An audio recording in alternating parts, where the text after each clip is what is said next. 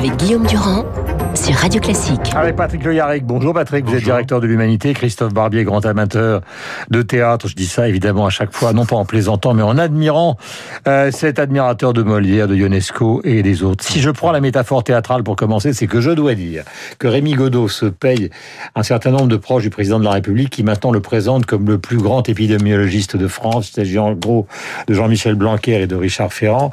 C'est vrai que là, dans la flagornerie, on a, on, on a dépassé toutes les limites du possible et de l'imaginable, alors qu'il y a quand même une angoisse des Français euh, qui est considérable, car ils ne savent non seulement plus à quelle sauce ils vont être mangés, mon cher Christophe, je vais démarrer par vous, mais deuxièmement, ce qui est aussi compliqué, on en parlera, c'est cette fracture de plus en plus marquée entre 61% des Français qui veulent plus de protection et les jeunes qui en ont par-dessus la tête. Alors commençons par l'aspect lèche-cul, il faut bien le dire. Ah bon, alors là, le, le, virus... C'est pour ça que je parlais de Molière tout à l'heure. Le virus de la flatterie et de la courtisanerie fait des ravages dans le monde du pouvoir depuis au moins la monarchie absolue. Il n'est pas né avec la Covid. C'est un très grand classique. Moi, j'espère qu'Emmanuel Macron n'est pas un grand épidémiologiste, parce qu'on a besoin d'un président, pas d'un épidémiologiste. Quand on est spécialiste d'une matière, on voit midi à sa porte, on voit tout à son aune. Il suffit d'écouter les médecins pour voir qu'ils voudraient tout hmm. décider en tant que médecin. Non, un pays, c'est pas être épidémiologiste. Ils sont plus d'accord entre eux, les médecins. Ils sont plus d'accord entre eux. Parce que vous avez entendu Pelou sur notre antenne, il a radicalement Exactement.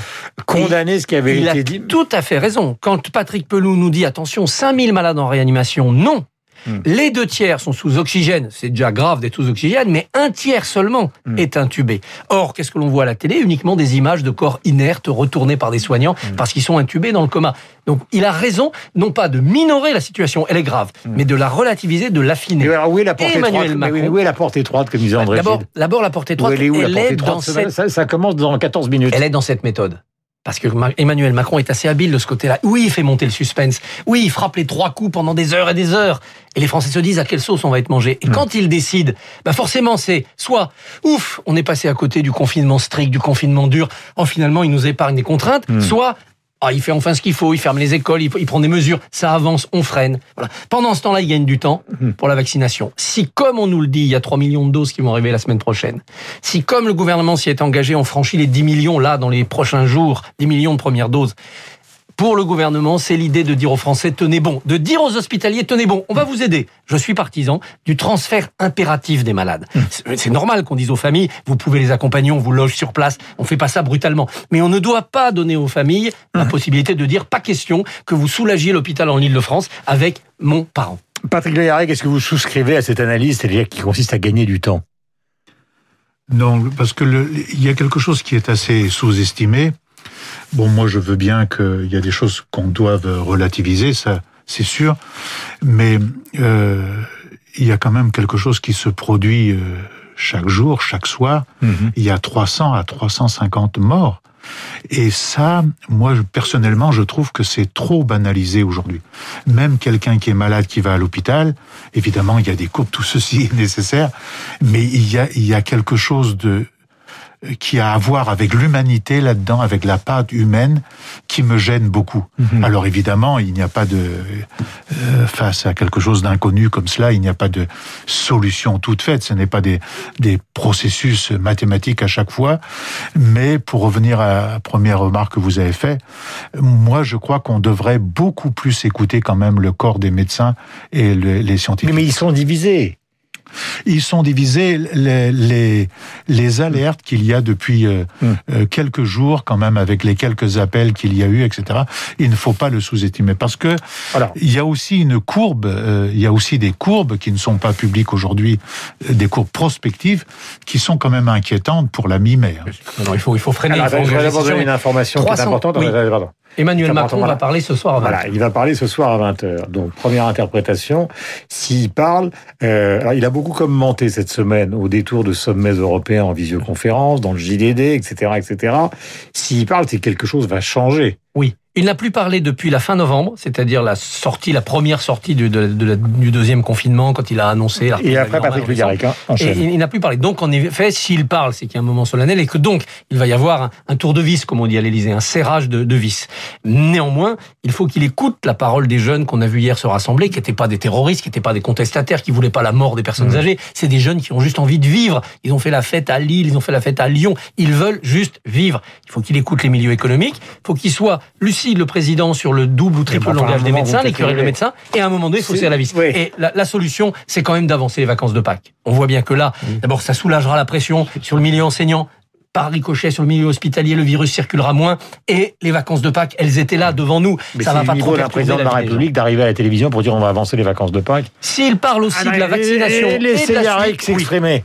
Est-ce que vous considérez que si c'est simplement ça, est-ce que vous- si c'est simplement ça, c'est-à-dire un problème de déplacement de vacances, euh, ça justifie l'intervention d'un président de la République, ou est-ce que ça veut dire que le reste de ceux qui l'entourent sont tellement décrédibilisés qu'il faut que ce soit lui Oh, qui parle, le- autrement le- personne ça justifie ou pas, on va pas se prononcer là-dessus parce qu'on on n'a pas trop de temps.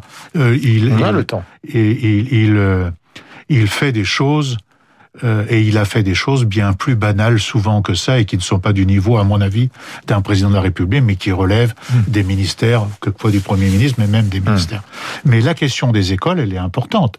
Parce C'est ce que j'allais vous si demander, on- parce que si on avançait, c'est effectivement si on avançait les vacances et si on les allongeait d'une semaine ou deux semaines, Hmm. que pendant ce temps-là, on prenne des dispositions dans chaque école pour aérer, pour désinfecter, etc., tout en disant qu'il faut En fait, absolument... c'est une fermeture déguisée pour l'instant, en attendant que les vaccins arrivent. Patrick, C'est ça l'histoire. Oh, oui, mais c'est quand même c'est une question. C'est-à-dire parce qu'on gagne du temps. Mais c'est une question. On n'a pas les vaccins, soi-disant. Donc, si on ne produit pas plus de vaccins et si on ne va, si on ne considère pas que les enseignants doivent être parmi les gens prioritaires à vacciner, on ne s'en sortira pas. De toute façon, regardez.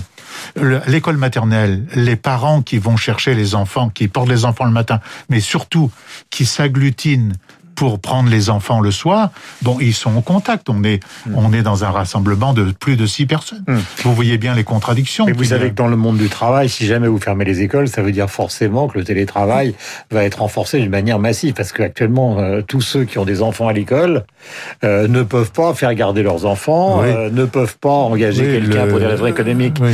pour les faire garder, ne peuvent pas forcément avoir recours à la famille pour les faire garder, parce que c'est extrêmement compliqué. Donc, euh, on est dans une dans une sorte de phénomène de boule de Oui, neige. le- Si on ferme les écoles, ça veut dire qu'il va falloir que le télétravail réaugmente d'une manière massive. Oui, mais le, télé- le télétravail, bon, évidemment, il a les inconvénients dont on parle.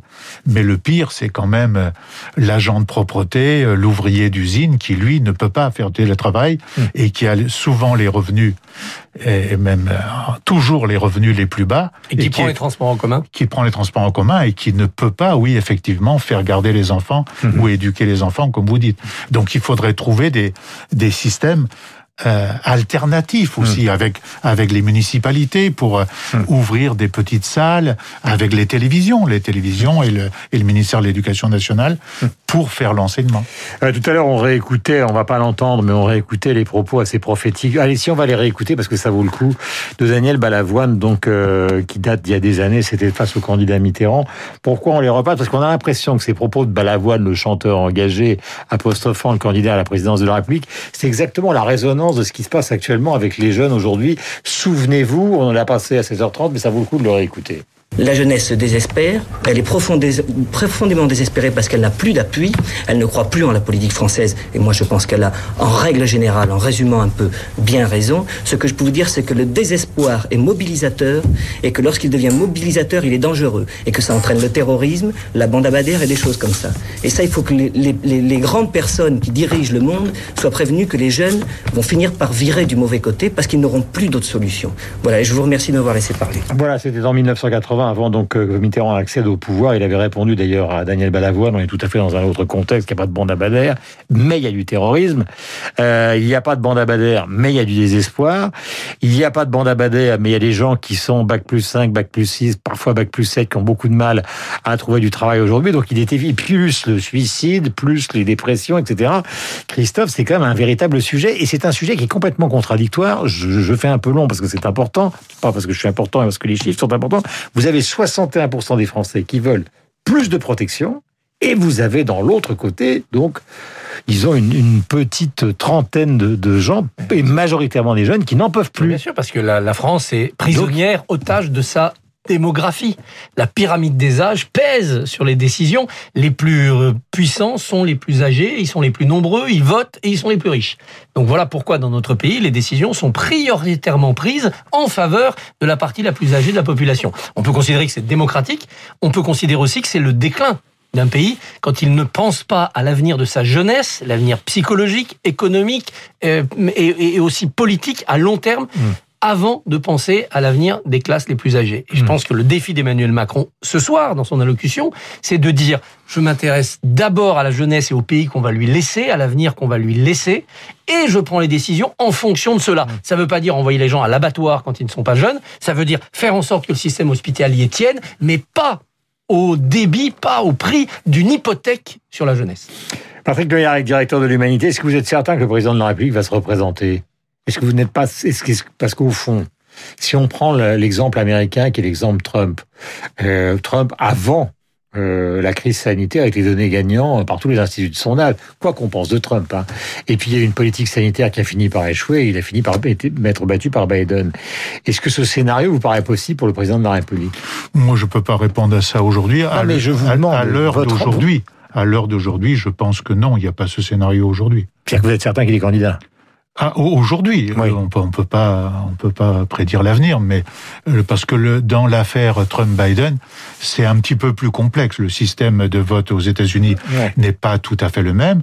Euh, n'oublions pas que Trump, Biden gagne, mais Trump fait quand même beaucoup, beaucoup de voix. Il fait, il est battu en faisant plus de voix que la dernière fois. Donc je même... ne veux pas rejoindre Blanquer et Richard Ferrand dans la flagornerie absolue, mais Macron, euh, s'il n'est pas euh, Einstein, il est quand même relativement lucide. Si ça échoue, si ça échoue, toute cette aventure, car c'est une certaine forme d'aventure tragique pour le pays, on voit pas très bien dans quelles conditions il pourrait se transformer en candidat gagnant à la présidentielle. Oui, bien sûr, mais moi je, crois qu'il faudrait toujours élargir le, propos. Évidemment, je suis pas un défenseur du président de la République sur, sur ces aspects-là, parce que moi personnellement, je pense qu'il aurait dû en janvier écouter les, les scientifiques et les médecins. Mais mettons ceci de côté. La question fondamentale, elle est qu'il y a depuis quand même plusieurs décennies des gouvernements qui se succèdent et qui appliquent les mêmes recettes mmh. euh, à, propos de l'hôpital, à propos des services publics. C'est de ça qu'il faut sortir.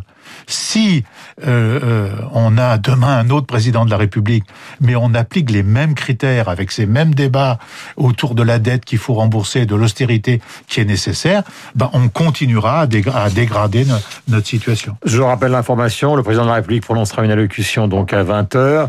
Euh, donc aujourd'hui, dernier point sur le même thème, Christophe, et nous conclurons.